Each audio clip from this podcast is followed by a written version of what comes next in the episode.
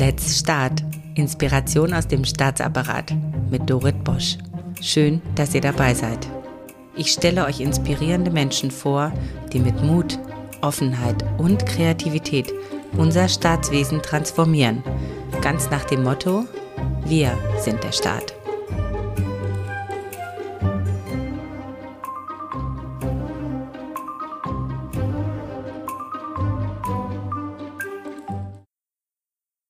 Den heutigen Podcast darf man sich ganz aufmerksam mit seinem Lieblingsgetränk anhören, denn er sprengt jede Vorstellungskraft.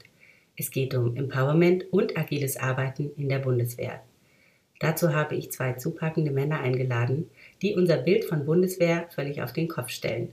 Von der Marine zugeschaltet Kapitän zur See Johannes Schmidt-Thome und aus dem Einsatzführungskommando Oberst im Generalstabsdienst Peter Wittenbruch, kurz Hannes und Peter. Hannes ist eine Art Medizinmann gegen Bürokratismus in der Marine. Offiziell trägt er den Titel Beauftragter für Innovation und Digitalisierung durch Empowerment und Agilisierung, Marinekommando Rostock. Er entwickelt ein neuartiges Kommunikations- und Kollaborationstool für die Bundeswehr und schreibt so großartige Sachen wie Bürokratismus ist wie eine Krankheit. Bürokratie ist per se nichts Schlechtes, im Gegenteil. Bürokratie ist für das effektive Managen einer Großorganisation unabdingbar. Wenn die Bürokratie jedoch überbordet, verkehrt sich ihr Zweck ins Gegenteil. Dann dient sie nicht länger der Organisation, sondern lähmt jene zunehmend. Er appelliert an die Selbstheilungskräfte der Bundeswehr, die sich selbst die Medizin verabreichen durch seine Initiative Ad Minimum. Was das ist, erfahren wir gleich von Hannes selbst. Nun zu Peter. Peter ist eine Art Paulus, der vorher ein kleines bisschen Saulus war. Er sagt selbst über sich, ich gehöre in die Schublade des alten weißen Mannes, zu lange dabei, um nicht einen Anteil am Zustand der Bundeswehr zu haben. Nun aber seit Jahren herzhaft und chancenergreifend bei Enabling, Raum geben, Vertrauen und stark machen. Das Sahnehäubchen seiner Transformation kam vor allem mit der Ausbildung an der Design Thinking Schule des Hasso-Plattner Instituts in Potsdam. Der Oberst am Einsatzführungskommando in Potsdam versteht sich nicht als militärischer Führer in einem autoritären Sinn, sondern als Raumgeber, der seinen Mitarbeiterinnen und Mitarbeitern die Luft zum Atmen und Gestalten gibt. Die beiden setzen noch einen drauf.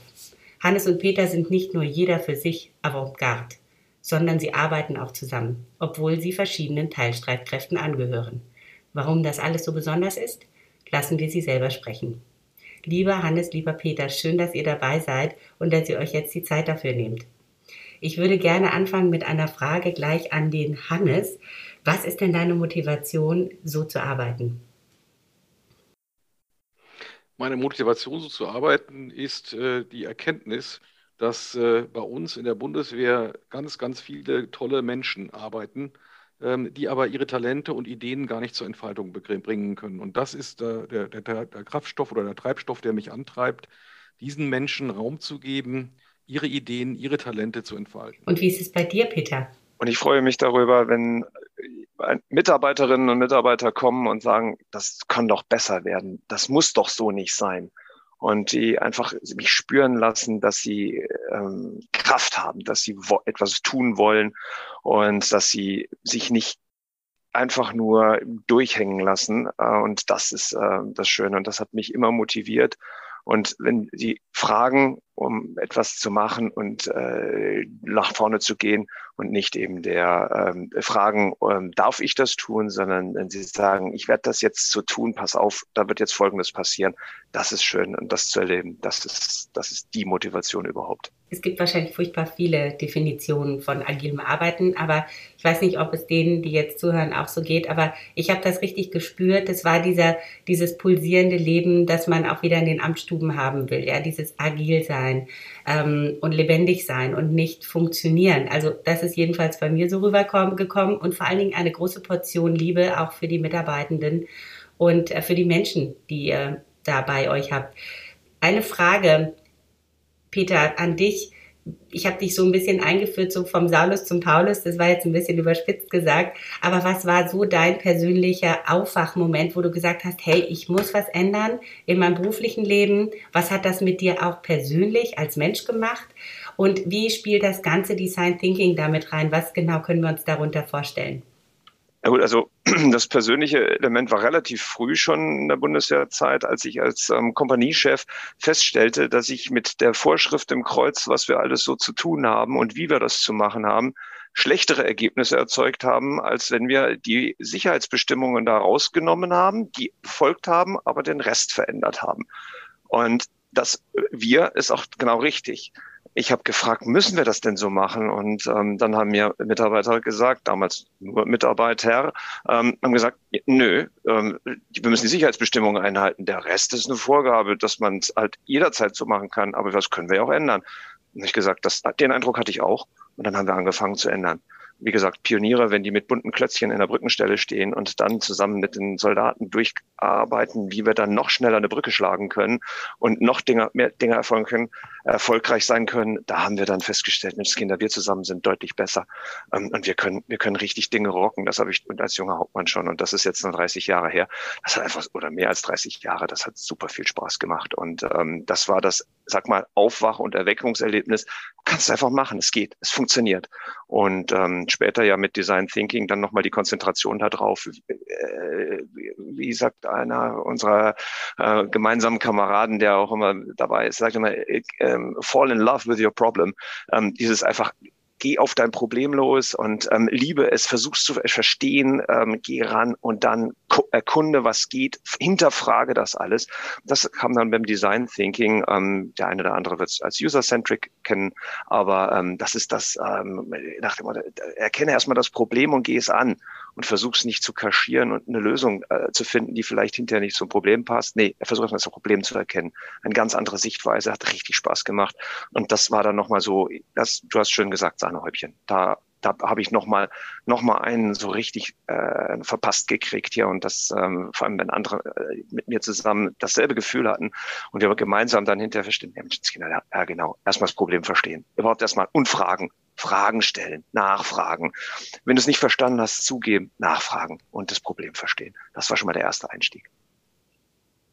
Ja, weil viele verdrängen das Problem. Ja, also alle laufen um den Elefanten herum, der, der fett im Raum steht. Aber Fall in Love with Your Problem ähm, nehme ich jetzt definitiv in mein Repertoire auf, meiner Lieblingssätze. Vielen Dank dafür, Peter. Hannes, du hast es mal ganz gut beschrieben mit dem Bürokratismus. Das sei so wie eine Art, Art Krankheit. Ähm, kannst du dazu etwas schreiben und vor allen Dingen, äh, ob, die, ob die sehr ansteckend ist und wie man sie heilen kann? Ja, sie scheint ja fürchterlich ansteckend zu sein, und zwar nicht nur in der Bundeswehr, sondern ähm, wenn man in unser Land schaut, ähm, dann findet man diesen, diesen, dieses Schlagwort allenthalben, ob im, in Koalitionsvertrag der aktuellen Regierung, ähm, äh, ob ähm, sag mal, in den Medien, äh, wenn man nur Bürokratismus äh, einmal googelt, dann wird man quasi erschlagen. Das heißt, es ist ein Phänomen, ähm, was nicht natürlichen Ursprungs ist, sondern menschengemacht. Und ähm, ähm, das ist jetzt auch nicht meine eigene Erkenntnis, sondern äh, dieses, dieser Ansatz wurde entwickelt, bottom-up bei uns in unserer Einsatzflottille 1 durch zwölf Soldatinnen und Soldaten, rangierend vom Mannschaftsdienstgrad bis hin zum Kapitänleutnant, das ist, entspricht Hauptmann. Ähm, also ich sage mal, die, die, die vom, vom, Mannschaftsdienstgrad, wie gesagt, zu den unteren Offizierdienstgraden, die ähm, mit Hilfe ähm, agiler Methoden, hier auch konkret Design Thinking, und äh, Lego Serious Play sich dieser Problematik Bürokratismus genähert haben und die erkannt haben, ähm, dass es tatsächlich, dass man tatsächlich anders rangehen muss, als es die Organisation üblicherweise gemacht hat und äh, offenkundig auch nicht mit nachhaltigem, nachhaltigem Erfolg äh, praktiziert hat. Denn es gibt immer wieder Programme oder Appelle ähm, gegen Bürokratismus. Ähm, ich nenne mal hier eins, wir reduzieren die Zahl der Vorschriften. Das wird dann so gemacht, dass man zwei zusammenlegt. Dann hat man die Hälfte der Vorschriften, aber die Regelungsdichte hat sich überhaupt nicht verändert. Alle jubeln, wir haben den Bürokratismus abgebaut, aber spüren tun wir nichts.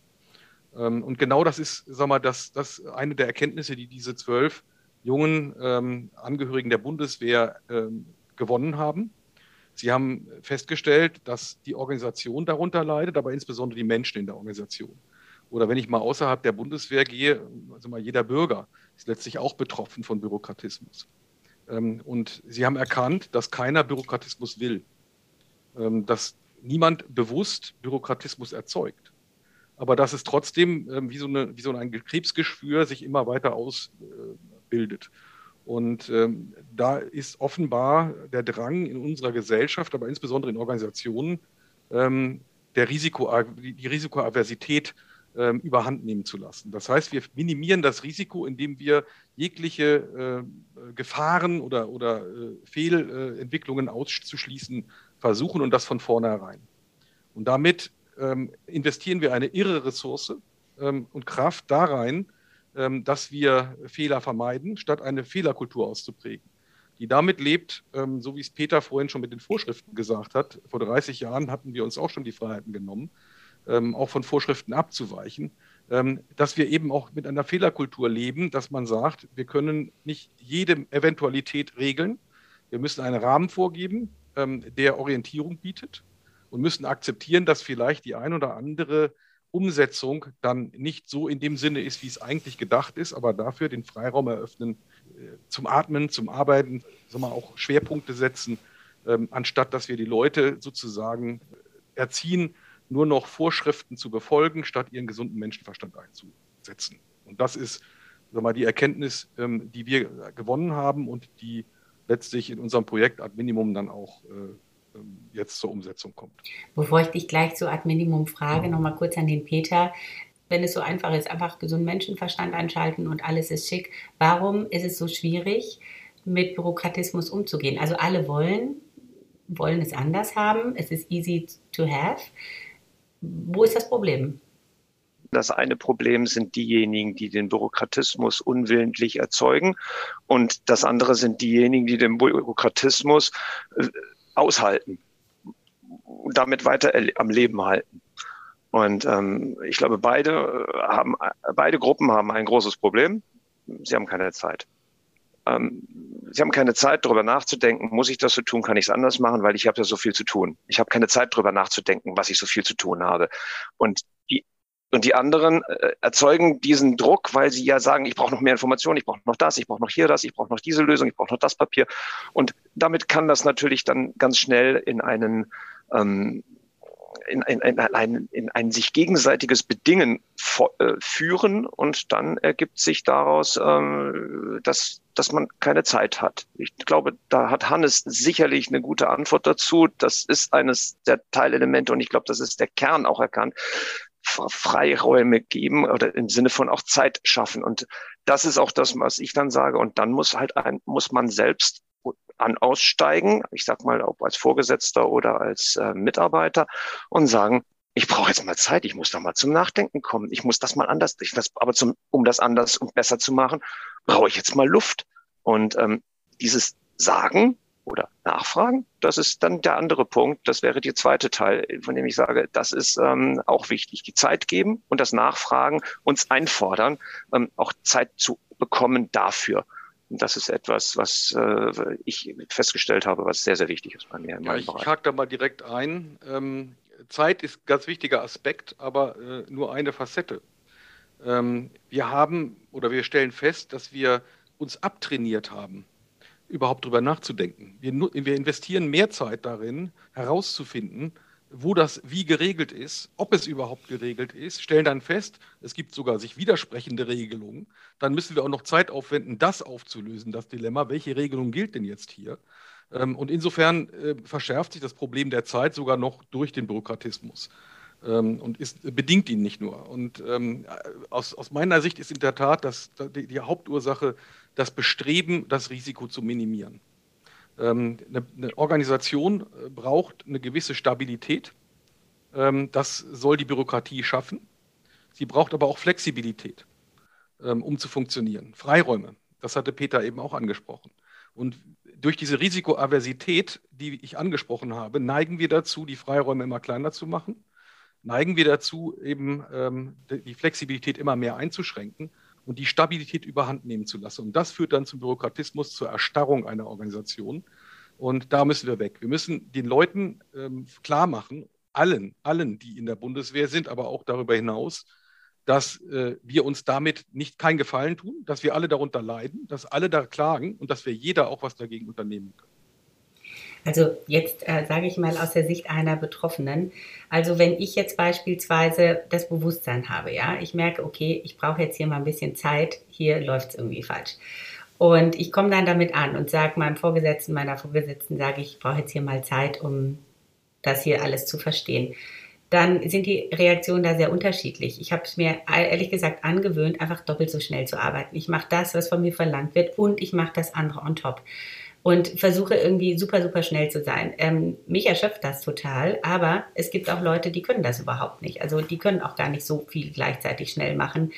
Und wie schafft man es denn, diesen Initialpunkt, ja, in diese Bewusstseinswerdung zu gehen? Also der, das ist ja jetzt so ein super beliebtes Wort, Systemsprenger zu sein. Also ich bin die, die Zelle in meiner Organisationseinheit, in der kleinen, die dann den Finger hebt und sagt so, Achtung, Bewusstsein, Achtung, Widerstand, wir müssen hier was anders machen.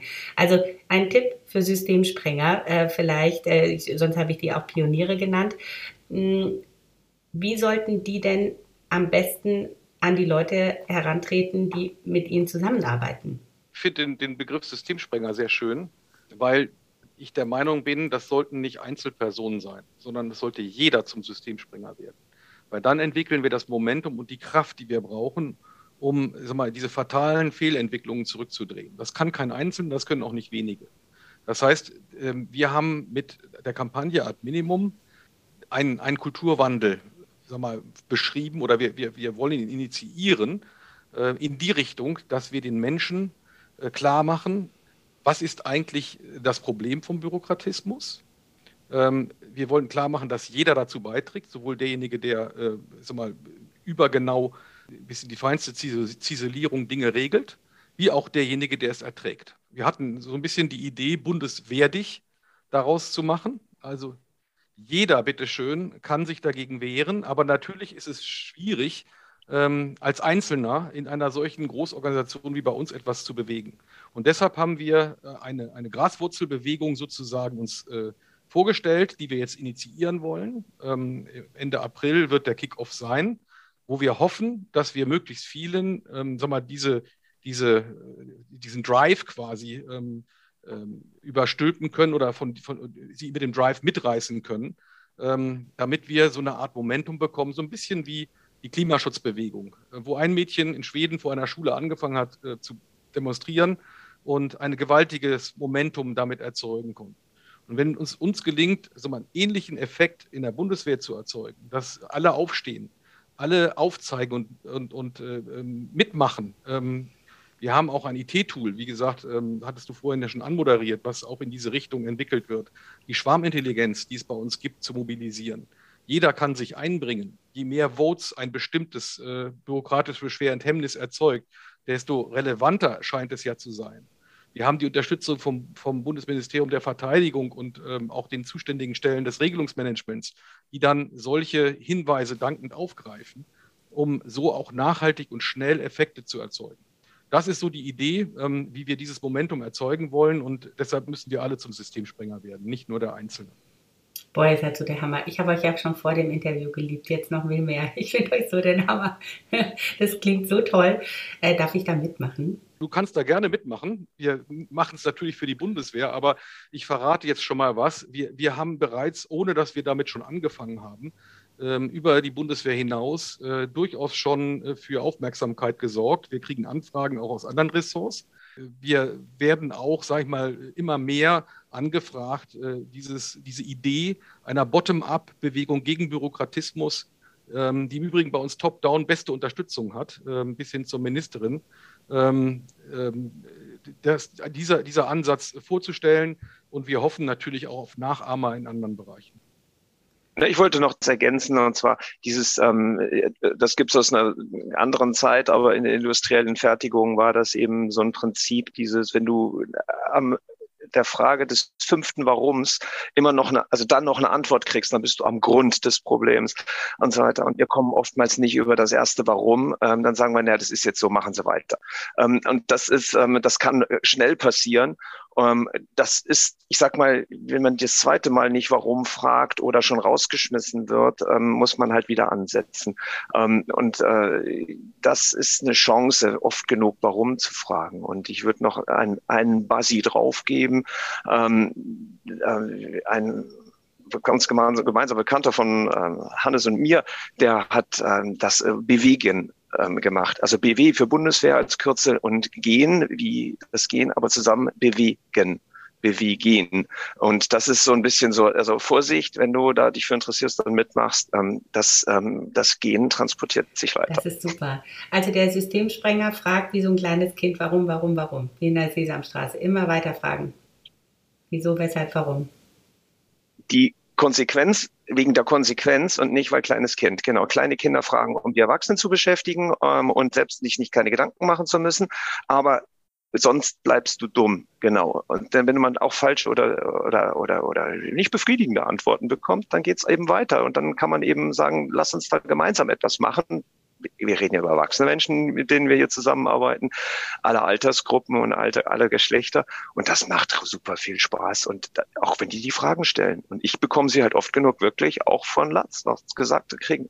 Sag mal, warum machen wir das jetzt eigentlich so? Und dann sagt man auch schon oft genug, hm, also ich kann jetzt erklären, dass wir das so machen, aber warum machen wir das so? Lass uns doch mal kurz drüber überlegen. Und dann, ja, nach dem Motto, dann haben wir vielleicht ein neues Problem, aber kurz drauf auch vielleicht eine kluge Lösung, die auch schon mal im, dann lassen wir es eben weg, ähm, besteht. Und dann sind wir ja wieder beim Thema von. Ja, wobei ich da alles. noch ergänzen möchte. Ähm, ich finde das, ich finde das äh, super gut, wie Peter das beschrieben hat. Ich stelle aber fest, und ich glaube, ich bin da nicht der Einzige, dass wir immer weniger Leute haben, die warum fragen. Die das erste Warum überhaupt fragen. Sondern die einfach nur ähm, stumpf abarbeiten, ähm, was ihnen aufgetragen sind, ähm, die nicht mehr hinterfragen, ob eine Regelung Sinn macht oder nicht, ob sie in diesem konkreten Fall anzuwenden ist oder nicht, sondern es wird stumpf ähm, einfach nur abgearbeitet. Und das mag wiederum mit dem Faktor Zeit zusammenhängen, den Peter eingangs gesagt hat, dass sie gar nicht mehr die, die Ruhe haben, sich mal ein Stück zurückzunehmen und diese Warum-Frage zu nennen. Deshalb ist es ganz essentiell, was Peter gesagt hat. Ähm, wir müssen die Leute dazu bringen, zumindest mal das erste Warum ähm, zu fragen. Und dann die weiteren und dann motivieren und stimulieren, die weiteren Warums auch nachzusetzen. Wir haben ja das, das, äh, die, die innere Führung. Und in der, in der Führung ähm, sollen wir ja als mündiger Staatsbürger agieren. Ähm, und wir trainieren aber unseren Leuten ab, als solche auch in der Organisation zu wirken. Die Mündigkeit geht uns abhanden, weil wir immer mehr sklavische Befolger von Vorschriften und Regelungen sind. Ähm, und äh, wir haben auch in den Streitkräften das bewährte Führungsprinzip Führen mit Auftrag. Das heißt, bei Führen mit Auftrag ist das darum, ähm, ja eigentlich mitzugeben. Tue dies um zu. Ähm, und wenn ich es nicht mitgebe, dann habe ich eigentlich zu erwarten, dass jemand, dem ich einen Auftrag gebe, diese Warum-Frage stellt. Aber in den letzten 20, äh, vielleicht 30 Jahren haben wir das immer, immer mehr verlernt ähm, und sind immer mehr dazu übergegangen, eben mehr oder minder mechanisch Dinge zu bearbeiten. Ähm, und heutzutage stellen wir halt fest, wird oft mit der Dysfunktionalität der Bundeswehr dann auch beschrieben, dass sag mal, aus dem Blick gerät, wozu das große Ganze eigentlich ist und wie sich mein Teilauftrag oder mein Teilbeitrag dort einordnet, sondern jeder arbeitet nur noch innerhalb seiner Zuständigkeit, optimiert äh, sag mal, die Dinge auf diese Be Belange und re reduziert das Risiko.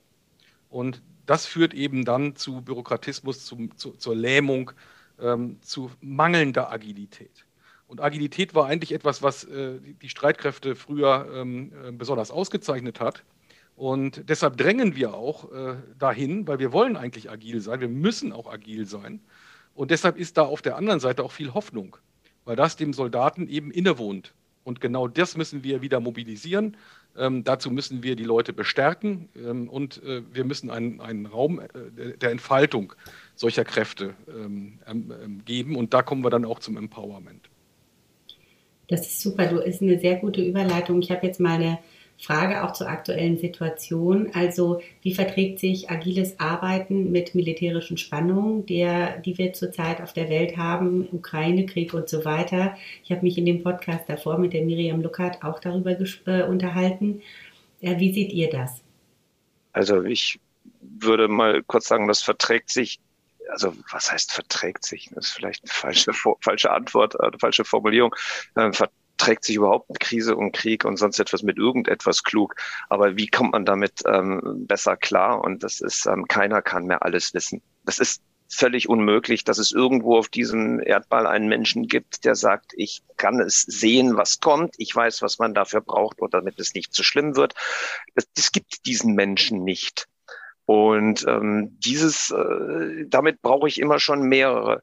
Und jeder bringt irgendetwas ein und irgendwelche Befähigungen ein, die er vielleicht beruflich erlernt hat und die dann irgendwo klug eingesetzt werden, ähm, so dass dann plus das, was andere an Fähigkeiten und Denken und Möglichkeiten oder an sprachlichen Qualifikationen haben, das alles zusammenzufassen, um daraus das Beste zu machen.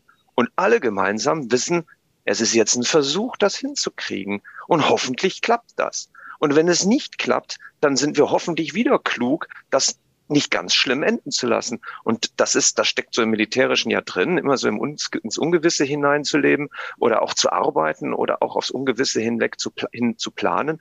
Und da, äh, da macht das richtig viel Sinn, dass man das übt, auch hierarchiefrei übt, denn ich kann mir nicht immer den passenden Dienstgrad aussuchen. Ich brauche denn die passende Qualifikation. Und die sind teilweise sowas von viel jünger und viel militärisch unerfahrener, aber viel flexibler, viel freier, viel offener, ähm, auch viel frecher, als ich das je sein könnte.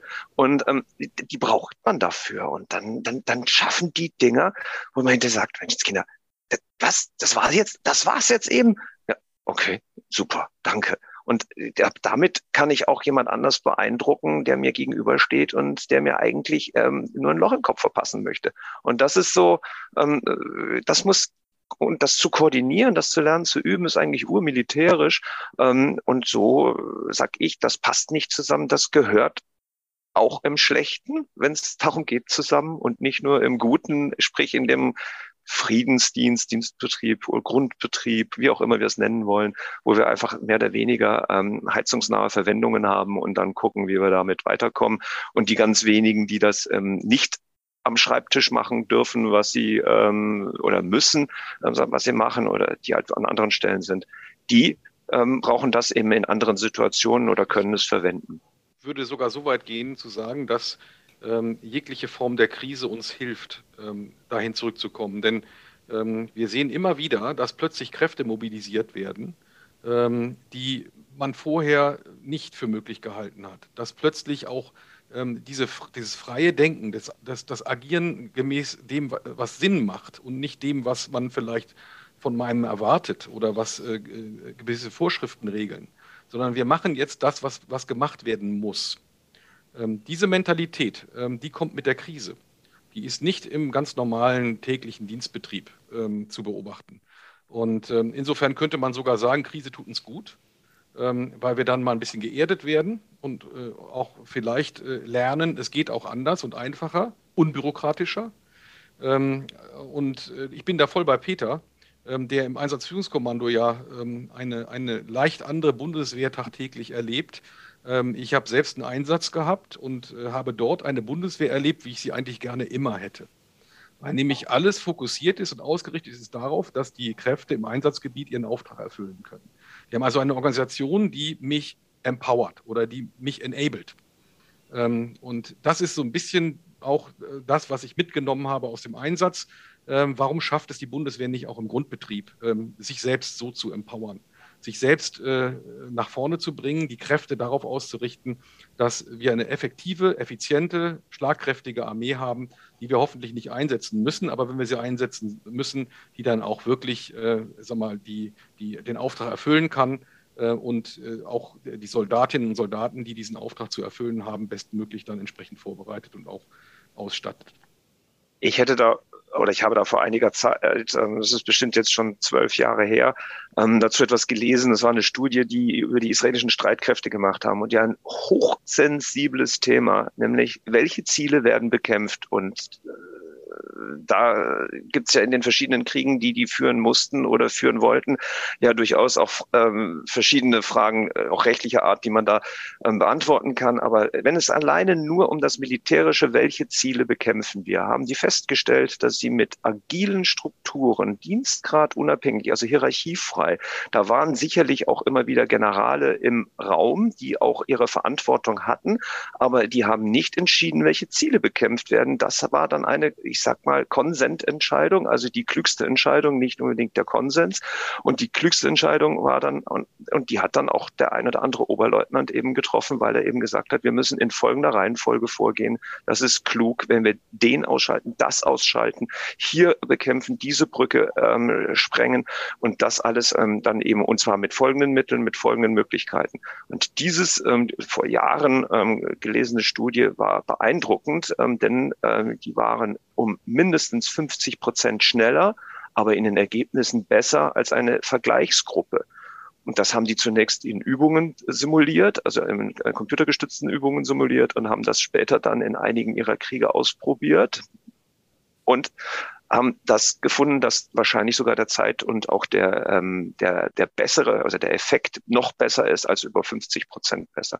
Und das fand ich sehr beeindruckend, das ähm, so zu lesen und sagte, aha, also das geht beim Militär auch. Gut, jetzt sind die Israelis da noch mal ein bisschen vielleicht lockerer aufgestellt als wir, aber, aber ich sag mal nicht von der Art der Bedrohung oder von dem, was, was deren Szenario ist. Und im Einsatzführungskommando kannst du auch schon solche Entscheidungsprozesse auf diese Art und Weise auch ähm, in deinem äh, Verantwortungsbereich umsetzen und sehen das andere auch, dass das besser klappt. Also ist es so eine Art Positiv-Heilmittel, das sich dann auch rumspricht, Peter so weit würde ich jetzt nicht gehen, dass es sich wirklich rumspricht, aber ähm, der ein oder andere, der eng mit uns zusammenarbeitet und nicht bei mir arbeitet, die bekommen das mit und ähm, finden das durchaus interessant äh, und auch ja bestechend, dass diejenigen, die bei uns die gute Idee haben, sie auch vertreten und dann auch sagen, so wird es auch dann gemacht. Das ist, ähm, weil wir das kurz besprochen haben oder kurz das Problem analysiert haben und dann eine gemeinsame gute Lösung gefunden haben. Und das sind auch verschiedene Großprojekte, die auch in den Gazetten noch waren ähm, vor kurzem und sowas hier. So diese Sachen sind dann in den Zuständigkeiten, die ich dann hatte bei Verlegung oder sowas, dann eben auch ähm, auf die Art und Weise als Lösung entstanden und schnell und sehr viel früher, als sie später umgesetzt wurden. Also die waren schon da, bevor mancher andere Rest seinen Plan gemacht hatte. Und ähm, das war halt, und wir passten immer noch dazu, weil es halt von Anfang an die, die den besten Input hatten, den besten Input gegeben haben. Und der, da war keiner mehr, der besseren hatte. Welche Gazetten meinst du jetzt genau? Medien, also von NTV bis sonst etwas, die live dann an irgendwelchen äh, Punkten waren, ob es beim äh, Verlegung aus Afghanistan heraus ist oder in anderen Dingen. Ähm, da haben wir dann ähm, entsprechend hier schon, das vieles sieht man ja nicht von dem, was so ein Personaler oder ein Verleger oder ähm, eine TV-Unterstützung im Hintergrund machen. Das kriegt man ja nicht mit. Das ist auch gut so. Und ähm, aber wir haben dann schon gesehen, wo unsere Anteile früh da drin waren. Und Gazetten in dem Sinne dann nach dem Motto alle Medien, alle öffentlichen Medien, ähm, äh, das, äh, das dann transportiert haben. Super, Glückwunsch. Hannes, äh, wenn du von deinem Projekt Ad Minimum sprichst und äh, sagtest auch, das, ist, äh, das hat das Backing von der Ministerin, kannst du das auch mal so ein bisschen darstellen? Auf welche Impulse ging das zurück? Also wie arbeitet die ähm, oberste Hierarchie euch äh, da auch zu, beziehungsweise wie unterstützt sie das? Woher kam eigentlich die, diese Idee? War das so eine Idee von oben, so macht mal hier agil, wir müssen mal, oder kam das von euch? Kannst du diesen politischen Prozess mal beschreiben, wie da Verwaltung im Sinne von Bundeswehrverwaltung und Politik auch äh, zusammenarbeiten?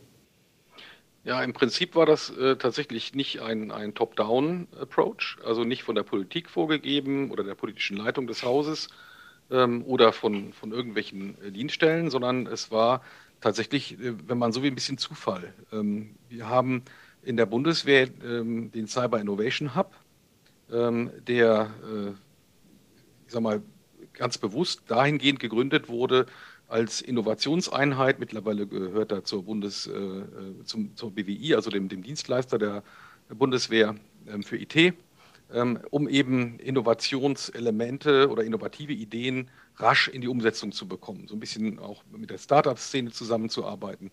Und ähm, der Cyber Innovation Hub ist auf uns in der Flottille aufmerksam geworden, ähm, weil wir so ein paar ähm, kreative, innovative Ansätze verfolgt haben und hat uns dann gefragt, möchtet ihr mit uns die erste Innovation Challenge in der Bundeswehr machen? Und ich hatte einen sehr progressiven Kommandeur, der das ganz maßgeblich auch äh, mal, initiiert und begleitet hat. Und der hat äh, sofort gesagt, machen wir. Und ähm, in dieser Innovation Challenge äh, war die erste Phase, die durchgeführt wurde, ein sogenannter Problemwettbewerb. Und dort konnten alle ähm, Angehörige unserer Flottille, das sind äh, gut viereinhalbtausend ähm, überwiegend Soldatinnen und Soldaten, ähm, vordringliche Probleme im Dienstalltag einmelden. Und da stach so eindeutig äh, mal, aus den vielen einzelnen kleinen Problemen ähm, der übergeordnete Problem, das übergeordnete Problemfeld Bürokratismus hervor, ähm, dass wir dann gesagt haben, lass uns doch mal das dicke Brett bohren und mal schauen, ähm, wenn wir jetzt die Betroffenen mit agilen Methoden dran setzen, was kommt da raus? Und dann wurde in der zweiten Phase die Methodik Design Thinking, hatte ich glaube ich vorhin schon mal angesprochen, im Cyber Innovation Hub äh, angewandt, zusammen mit Lego Serious Play und einen Prototyp entwickelt. nach zwei Wochen wurde dieser Prototyp gepitcht vor der Flottillenführung und äh, den äh, Kommandeuren der nachgeordneten Verbände.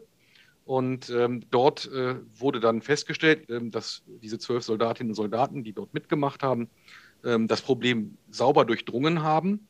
Es fehlte aber der, der, Ansatz zur pragmatischen Umsetzung, zur praktischen Umsetzung. Einer der Kommandeure sagte, wie soll ich das jetzt in mein Führungshandeln einbeziehen? Wie soll ich meinen Leuten äh, ein, ein, ein handhabbares Instrument äh, an die Hand geben, äh, mit dem sie dann Bürokratismus äh, tatsächlich helfen zu vermeiden. Und auf, auf dieser Grundlage haben wir dann wiederum mit agilen Methoden in einem weiteren einwöchigen Workshop ähm, mit diesen zwölf Soldatinnen und Soldaten ad Minimum entwickelt.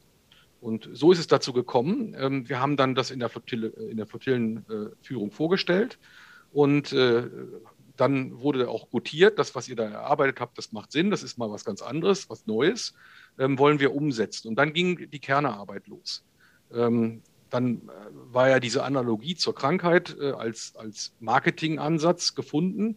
Ähm, dazu brauchten wir Giveaways, ähm, also kleine Medikamentenpackungen äh, von bundeswehrtypischer Gestaltung ähm, ähm, für das Medikament ad Minimum, äh, indem wir dann im Beipackzettel quasi erklären, wie jeder seinen Beitrag zur Vermeidung von Bürokratismus leisten kann. Und für diese Giveaways braucht man Haushaltsmittel. Und auf der Suche nach Haushaltsmitteln haben wir uns dann die Leiter hochgearbeitet und überall Ablehnungen bekommen. Alleine das ist ein gewaltiger bürokratischer Vorgang gewesen. Ähm, und haben dann durch Zufall Gehör gefunden im Ministerium. Ähm, dort hat man das positiv aufgegriffen, fand die Idee, einen Bottom-up-Ansatz zur Vermeidung von Bürokratismus ähm, charmant, äh, interessant und äh, es ist dort im Ministerium, wie gesagt, von einem Referat, was für Bürokratieabbau in der Bundeswehr zuständig ist, aufgegriffen worden und dann an die Ministerin herangetragen worden. Und äh, dann bekamen wir die Billigung der Ministerin und dann wurden auch äh, wiederum mit doch nicht unerheblichem Aufwand am Ende dann Haushaltsmittel gefunden, ähm, die wir äh, einsetzen konnten. Also es war tatsächlich der Bürokratismus, der uns geholfen hat, ähm, die Aufmerksamkeit äh, unserer Ministerin, unserer damaligen Ministerin äh, zu bekommen ähm, und es war aber auch aufgeschlossene Menschen in der Bundeswehr, ähm, die uns dabei unterstützt haben. Das war damals äh, Annegret Kramp-Karrenbauer, richtig? Ja, das war die Ministerin Kramp-Karrenbauer. Toll, das ist ja eine echt äh, absolut abgefahrene Story, Hannes. Ja, ich äh, bin manchmal selber erstaunt, äh, welche Wolken da äh, wir nehmen mussten. Ähm, mit dem zweiten äh, Teilprojekt, was du ja auch eingangs angesprochen hattest, also der Kommunikations- und Kollaborationsplattform gehen wir ähnliche Wege. Ähm, auch das ist nicht vorgesehen, dass die Truppe Software selbst entwickelt. Ähm, dafür gibt es ja zuständige Stellen, aber insbesondere gibt es dafür Prozesse und Verfahren. Ähm, und wir haben tatsächlich auch da ähm, die entsprechende Unterstützung ähm, des BMVG gefunden, also des Ministeriums bis hin zur Ministerin, dass wir das auch mal erprobungsweise selbst durchführen äh, dürfen. Und als erste Anwendung in diesem Tool äh, wird der sogenannte Adminimator realisiert. Ähm, und das ist genau das Tool, was wir brauchen für Adminimum, wo nämlich die Schwarmintelligenz der Bundeswehr zur Entfaltung kommen soll, wo jeder sich beteiligen kann, wo bürokratische Beschwerdenhemmnisse eingemeldet werden und das Ganze intuitiv bedienbar und auch smart ähm, dann dazu, äh, äh, dazu, führen soll, dass wir nicht nur einen Überblick bekommen äh, über bürokratische Beschwerden und Hemmnisse, sondern dass wir auch die Schwarmintelligenz nutzen, um Lösungen dafür zu finden. Das ist cool. Äh, früher gab es immer so ein ähm, Ideenmanagement für Firmen. Da konnte jeder irgendwie was einbringen. Ist es so ähnlich? Nein, es ist anders. Das haben wir, das haben wir auch. Also wir haben ein kontinuierliches Verbesserungsprogramm zum Beispiel oder wir haben auch ähm, ein Innovationsmanagement, ähm, wo jeder Einzelne individuell Vorschläge einbringen kann, die dann äh, durch die Organisation geprüft werden. Bei uns ist es anders. Die Idee, äh, hier geht es um Empowerment. Ähm, bei uns geht es darum, und, und, und, es geht auch um die Schwarmintelligenz, dass nicht sofort ein, ein, ein, ein Individuum einen Lösungsvorschlag vorlegen muss, sondern dass, und das, da komme ich zurück auf das, was Peter gesagt hat, fall in love with the problem. Wir müssen erstmal das Problem verstehen. Und ein bürokratisches Beschwer ist per se ein Problem. Und durch das Beleuchten dieses Problems von unterschiedlicher Seite, durch das Einbringen entsprechender Erfahrungen, die Individuen gemacht haben, entsteht ein, ein besseres Problembewusstsein. Dann wissen wir, wie ist der Ist-Zustand. Und dann geht es darum, gemeinsam einen Sollzustand zu finden, ein, ein, ein, einen Lösungsansatz zu finden. Ähm, wie, das, wie das Problem am besten tatsächlich, äh, und zwar sowohl für, das, für die Individuen in der Organisation, aber auch daran können sich beteiligen auch Dienststellen, also auch für die Organisation selbst ähm, am besten gelöst wird. Am unbürokratischsten idealerweise, weil es geht ja um ein bürokratisches Beschwerdenhemmnis. Also insofern ist es doch ein ganz anderer Ansatz, ähm, der insbesondere ähm, da, deshalb so besonders ist oder der, der, der sich auszeichnet dadurch, dass jeder aufgerufen ist, mitzuwirken und nicht nur Individuen sich einbringen sollen, die dann noch häufig genug von der Organisation einfach äh, äh, ignoriert werden können. Äh, da findet man genug Gründe, einen solchen Vorschlag abzulehnen, wenn wir mit, äh, und jetzt komme ich wieder mit äh, der, der Graswurzelbewegung, wenn wir in der Bundeswehr 20.000, 30.000 Leute haben, die hinterfragen, wozu muss man für ein Bundeswehrfahrzeug äh, handelsüblicher Art ähm, einen Bundeswehrführerschein haben oder entsprechende Sonderschulungen ablegen, wenn ich bei einem zivilen Autovermieter ein besser, wesentlich besser ausgestattetes Auto mit meinem ganz normalen handelsüblichen Führerschein bekomme. Ähm, das kann ein Einzelner vorschlagen, der wird abgebügelt. Wenn wir mit 20.000, 30.000 Leuten kommen, haben wir eine Chance, dass man ernsthaft an dieses Thema rangeht. Klasse. Ich habe noch zwei Fragen an euch. Wir sind schon ein bisschen fortgeschritten mit der Zeit. Und zwar die eine ist, Kooperation über Teilstreitkraft-Silos hinweg. Wie kam es dazu, dass ihr euch beide überhaupt miteinander unterhalten habt? Ja, es kam schlicht und einfach dazu, dass wir äh, der ein oder andere eben Mitstreiter äh, gesucht hat im Bereich, wo geht's mit Agilität ähm, weiter, wo sind agile Ideen? Und ähm, dann das kommuniziert wurde, dass dann eben, ich habe dann über Miriam erfahren, dass Hannes da so ein tolles Projekt hat und ähm, ich bin natürlich ganz hellhörig geworden, mit welchen Methoden die arbeiten und ich fand dieses, alles das, was er gerade erzählt hat, das, das hat mich, das hat mich gleich, gleich fortgespült. Ich war schon kurz davor zu sagen, ich möchte einen Wechselantrag stellen. Und ähm, dann war äh, das war das war einfach einfach faszinierend. Dann hatte ich auch die Chance, da mal mit, mitmachen zu dürfen und da haben wir uns dann auch wirklich ähm, da kennengelernt in der Vorbereitung ähm, von so einem Teilprojekt dazu, denn das Kräftigen der, äh, der Mitarbeiter, äh, das Befähigen der Mitarbeiter, das ist ja auch ein Teil davon, was Hannes dann noch ähm, jetzt ein bisschen im Hintergrund hat, noch gelassen hat. Aber das ist, gehört ja mit dazu, dass die Menschen auch genau ihren Umgang miteinander lernen und auch diese, äh, jeder von diesen, äh, die dort sich einbringen, müssen sich positiv und aktiv einbringen. Ähm, so, und das ist das. Und deswegen bin ich dann als einer vom Heer, der aber jetzt eben in einer äh, gemeinsamen Dienststelle hier arbeitet, dem Einsatzführungskommando, ähm, und komme dann mit einem reinen Marineangehörigen, aber meine, deine Vergangenheit ist ja auch deutlich bunter äh, als nur Marine. Ähm, also insofern ja, das ähm, sind wir zusammengekommen und ich beim Einsatzführungskommando arbeite sowieso über alle, mit allen, über alle Silos hinweg, zivil, militärisch, alle Dienststellen, alle Streitkräfte, dem Ministerium. Also wir haben da sowieso den BAPers, wir haben das in, in allen Funktionen einen Haufen Schnittstellen, sind das eigentlich gewohnt. Aber eigentlich akzeptieren wir immer, dass jedes Silo für sich ist und ähm, versuchen uns auf die Eigenarten der Silos einzustellen. Ähm, aber gemeinsam versuchen wir sie nicht zu überwinden. Das ist einer der Punkte, der auch bei uns eben einer der Motivatoren ist, zu sagen, wir müssen bessere Lösungen finden, als ähm, die ganzen Konfettis zusammenzulegen. Ähm, lass uns doch mal ein richtiges Bild malen. Und das ist, ähm, und lass uns doch mal eine richtige Maschine bauen und nicht nur die Ersatzteile dahinlegen. Und ähm, das ist so ein bisschen so das, was auch uns in unserem Bereich hier wirklich motiviert. Äh, und da, aber glaube ich, kannst doch du, Hannes, noch mal kurz gut was zu sagen. Ja, du, du hast vollkommen recht. Ähm, ich, ich möchte es mal in den Rahmen einordnen, dass ähm, die Bundeswehr ja nicht ganz ohne Grund eine hierarchische Organisation hat. Ähm, Streitkräfte sind äh, üblicherweise hierarchisch organisiert. Und Peter hat schon vorhin die Israelis erwähnt. Man kann natürlich äh, auch hierarchische Organisationen agilisieren. Und das ist die Idee hinterm Empowerment. Also wir, wir haben einmal die hierarchische Struktur der Bundeswehr, die ähm, dann auch ein bisschen zum Stovepiping neigt. Aber wir haben in dieser Hierarchie Menschen, in dieser Struktur. Die arbeiten auf ihren Dienstposten, erfüllen dort ihre Aufgaben. Und unter diesen Menschen gibt es ganz, ganz, ganz viele. Ich, deshalb mag ich den Begriff Humankapital, obwohl der ähm, ja nicht immer überall positiv konnotiert ist. Aber wir haben ein ganz, ganz tolles Humankapital in der Bundeswehr, das wir aber nur teilweise ähm, sag mal, ausschöpfen oder ähm, dieses Kapital arbeiten lassen, nämlich in diesen Silos oder Stovepipes.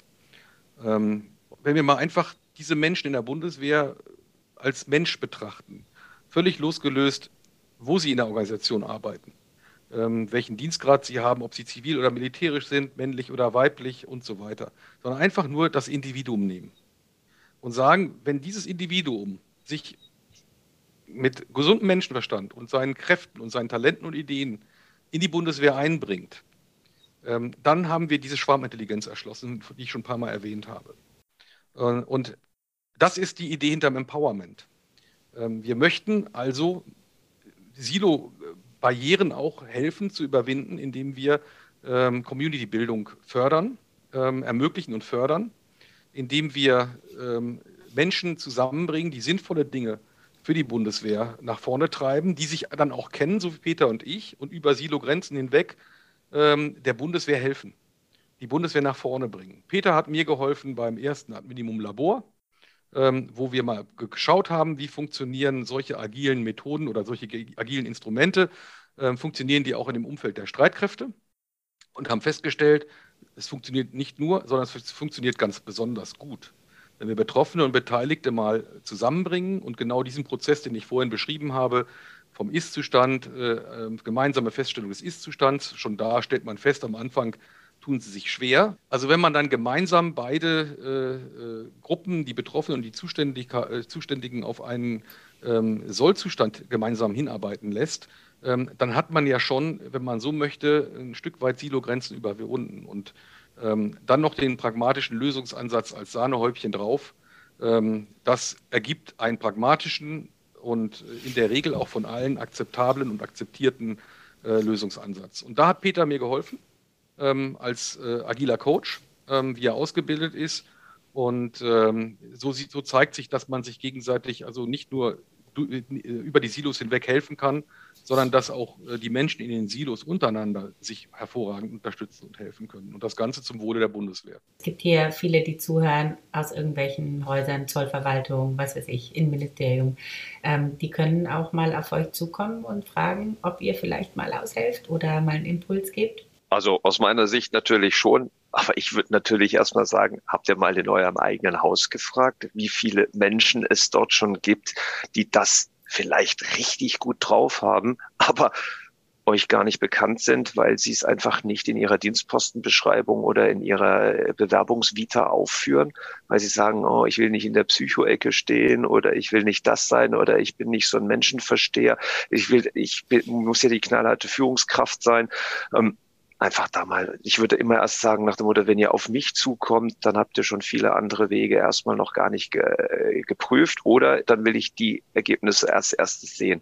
Was habt ihr denn schon gemacht oder wo seid ihr schon gewesen? Also so würde ich an. Äh, Man merkt, auf, du bist ein richtiger Coach. das war die Antwort eines Coaches. Empowerment, sehr gut. Damit hätten wir das auch geklärt. Wir haben noch, ich habe noch eine allerletzte Frage, eine ganz kurze Frage an euch. Was würdet ihr sagen, jeweils, ähm, also Hannes und Peter, was würdet ihr sagen, wie hat sich euer Leben auch im Persönlichen gewandelt, auch transformiert, äh, nachdem ihr euch so viel mit diesen Themen beschäftigt habt? Also Welches Gefühl habt ihr, wenn ihr zur Arbeit geht, wenn ihr euch doch an den Zustand vorher erinnert? Was ist so der Impact? Naja, wenn du mich so fragst, dann ähm, habe ich immer für meinen Beruf gebrannt und äh, habe das Glück gehabt, dass ich immer Aufgaben hatte, ähm, die mich gereizt haben, ähm, in denen ich Gestaltungsfreiraum hatte ähm, und ähm, wo ich, sag mal, intrinsisch motiviert äh, mich in die Bundeswehr einbringen konnte. Äh, so gesehen hat sich für mich persönlich da gar nicht so viel geändert. Ähm, was mich natürlich ähm, äh, trägt, ist die Welle der, der Zustimmung, der Unterstützung, der Sympathie, die man jetzt mit diesen Aktivitäten, ähm, die wir äh, angefangen haben, zaghaft sag mal, zu entwickeln, ähm, die, die uns jetzt sozusagen entgegengebracht wird. Und das reicht eben bis in die Marineführung. Du hattest es eingangs gesagt. Ähm, wir skalieren jetzt diese Idee in die ganze Marine ähm, und hoffen natürlich auch andere Organisationsbereiche in der Bundeswehr anzustecken weil wir die Erfahrung gemacht haben und mittlerweile auch belegen können, dass ähm, dieser Ansatz die Bundeswehr ähm, weiterbringen kann und es auch bereits äh, in einzelnen Bereichen tut. Und ähm, deshalb äh, habe ich den Eindruck, ich tue etwas sehr Sinnvolles. Ähm, und wenn man das mal weiter skaliert, dann eine Frage äh, zuvor war ja auch ähm, auf andere Ressorts. Ähm, ich kann nur alle auffordern, darüber nachzudenken, was sie, im, und da stimme ich mit Peter überein, was sie in ihrem Bereich ähm, ähm, mit einem neuen Mindset, mit einem agilen Mindset bewegen können. Und ähm, kann nur sagen, fangt an. Wir haben auch einfach nur angefangen. Wir haben äh, auch Misserfolge gehabt. Immer wenn wir Widerstände hatten, haben wir wie das Wasser den Weg gesucht, wie wir äh, um diesen Widerstand herumkommen. Ähm, als als Bottom-up-Projekt äh, braucht man nicht zu glauben, dass man Widerstände aus dem Weg geräumt kriegt. Diese Power hat man nicht. Ähm, aber man findet seinen Weg und mittlerweile hat die Marineführung ähm, erkannt, dass wir nicht nur dem Wasser seinen Weg äh, ebnen müssen, sondern manchmal vielleicht auch ein bisschen mit Baggerhilfe den ein, das ein oder andere Hindernis aus dem Weg räumen können, um das Wasser noch besser fließen zu machen. Und das ist dann das Empowerment. da arbeiten wir jetzt dran, äh, diesen Change in die Marine reinzubringen. Wir sind noch ganz am Anfang, entwickeln gerade das Change-Konzept, aber ähm, ich kann, wie gesagt, nur alle, die diesen Podcast zuhören, auch aus anderen Ressorts, äh, ermutigen, das zu tun. Ich weiß, es gibt ähm, Beispiele im Finanzministerium, es gibt Beispiele im BMI, wo das schon läuft. Ich bin wahnsinnig motiviert, ähm, jeden Morgen dahingehend, dass ich durch diese ja, diesen bisschen dieses, die Sichtweise ähm, verändern, ähm, ich unglaublich viel mehr kluge Menschen um mich drumherum habe. Das sind gar keine neuen Menschen, das sind dieselben wie vorher. Die sind nur unglaublich viel klug, weil sie eine andere Ansprache, du hattest das vorhin, Dorit, genauso auch schon angesprochen, die andere Art der Frage, eine andere Art des Umgangs und plötzlich bekommst du Klugheit, Intelligenz, Lösungen, ähm, Hilfestellungen geliefert, ähm, die sind in denselben Menschen drin, die du vorher, die ja vorher eher gleichgültig möglicherweise Weise waren äh, gewissen Problemen gegenüber. Ähm, ich habe auch richtige Gegner von äh, solchen Ansätzen äh, schätzen gelernt äh, nicht in der Eigenschaft als Gegner, aber ich habe ähm, in dem Umgang damit ähm, viel gelernt. Ich ähm, weiß, dass das ein oder andere eine Verhandlung ist und das beginnt manchmal schon mit einem guten Morgen. Also deswegen sind viele Gespräche, sind Verhandlungen, die muss man klug vorbereiten, auch zum Wohle der Gegner, damit auch die sich ernst genommen fühlen und, wahr, und ihre, ihre Schwierigkeiten ähm, konstruiert bekommen. Zusammenarbeit habe ich vorher als eine logische Sache empfunden. Mittlerweile habe ich gesagt, das muss man ganz anders machen. Kollaboration ist eben kein, äh, kein Schimpfwort aus, dem, äh, aus der Nazi-Besetzung, sondern das ist ein, ein, ein Ding, das wirklich was hilft. Da habe ich ganzen Schwung neue Dinge gelernt. Ich bin richtig super motiviert und ich habe mir im Prinzip auch dadurch neue Gemeinschaften erschlossen. Also nicht in diesem klassischen dummen Vernetzen, um sich gegenseitig so eine Hilfs- und Gefallengemeinschaft zu haben, sondern um wirklich bessere, klügere Ideen, eigene Sichtweisen, eigenes Denken aufzumachen, öfters mal an der Hirnrinde äh, zu sein, nach dem Motto da, wo sie an die Schädeldecke stößt ähm, und da einfach Menschen kennenzulernen, die ich vielleicht vorher gar nicht kannte, aber dadurch, dass wir ein gemeinsames Thema bearbeiten, plötzlich auch für mich erkennbar sind, zur Diskussion da sind, tolle Sachen. Das hat mich, also das sage ich, das hat, das hat sich verändert und ich habe es im eigenen Umfeld und ich würde jetzt äh, normalerweise einfach nach dem Motto, ich feiere folgende Namen, weil die haben das begleitet, ermöglicht, bis hin zu, die sind da gerade dran, dass die dass die Kühe fliegen, ganz einfach. Und das finde ich toll, sowas Alle her mit, mit denen zu meinem Podcast.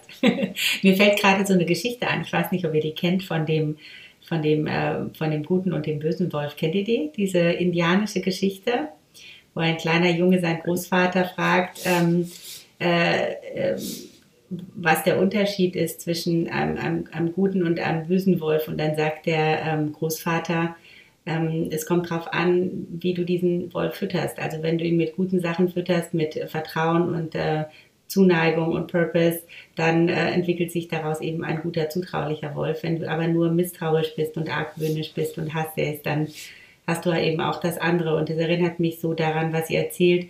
Hm, man kann ein und dieselbe Person auf zwei verschiedene Arten ansprechen und man bekommt ganz unterschiedliche Ergebnisse. Man muss weder einen Kurs besuchen, man muss diese Menschen nicht verändern, man kann einfach anders mit ihnen sprechen. Und ähm, ich habe das wahnsinnig genossen, mit euch zu reden. Ich bin jetzt komplett aufgeladen für eine ganze Woche, energetisch. Habt ihr noch irgendwas mitzuteilen? Sonst würde ich sagen, machen wir Schluss. Wir sind hier fast bei einer Stunde. Ich hätte noch etwas, und zwar, wir haben eine, äh, genau über dieses agile Arbeiten, genauso wie ich gesagt habe, andere Leute kennenlernen, haben wir versuch, äh, versucht und sind dabei, ähm, es ist schon mehr als nur ein Versuch, eine Community of Practice dahingehend zu begründen im Bereich des, ähm, der Bundeswehr. Ein bisschen ähm, geben wir davon ab und zu mal so ganz kleinen Teilen Preis, sogar auch auf LinkedIn sind wir dann dabei, versuchen uns da wirklich ähm, zu vernetzen, was nur geht.